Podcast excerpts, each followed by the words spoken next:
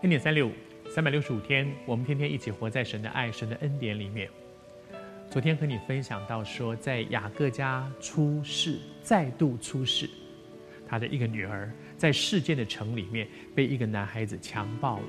而在这整件事上，有一件让人非常伤痛的事情是，这个男孩子不是什么不良少年、游手好闲，什么什么这个，不是这件很糟糕的人呢。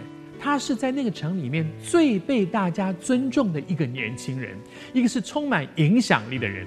而这样的一个人怎么会做这样的事呢？而他做了这样的事情，全城的人也没有并没有因此觉得说好丢脸哦。这个男孩子哇，是这个男用今天的话来讲，青年才俊，大概书念的又好，品格又好，这个这个做事也认真，大家都很喜欢他，说不定也长得很帅。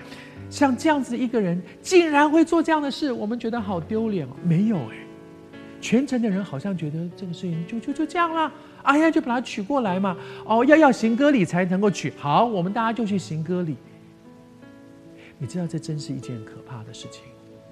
昨天和你分享到说，我们活在这个世代里面，我们不可能真的离群所居。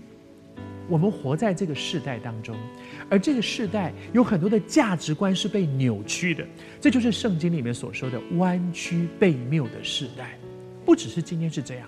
从当年亚伯拉罕几千年前的亚伯拉罕的时代，以撒的时代，雅各的时代就是这样。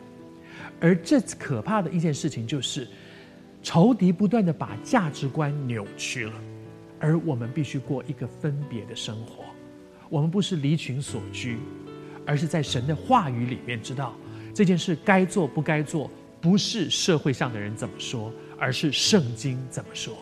让圣经成为我们行事为人的标准，而所有价值观的扭曲里面，两件事情是最容易被仇敌扭曲的。第一件事情就是情欲，就是性。婚前有性关系有什么关系呢？婚外情没有被抓到就没关系。哎呀，这是身体是我自主权，有非常多很错谬，听起来好像很对啊，我的身体我决定。但是如果人人都这样，这个世界就大乱了。性、情欲是一个常常被撒旦扭曲价值观的一件事情。另外一件事情就是财，一个是财，一个是色。怎么样去用什么方法去得到钱财？用扭曲的方法去，大家各凭本事喽。我我你诡诈，我也不是省油的灯，尔虞我诈。这个。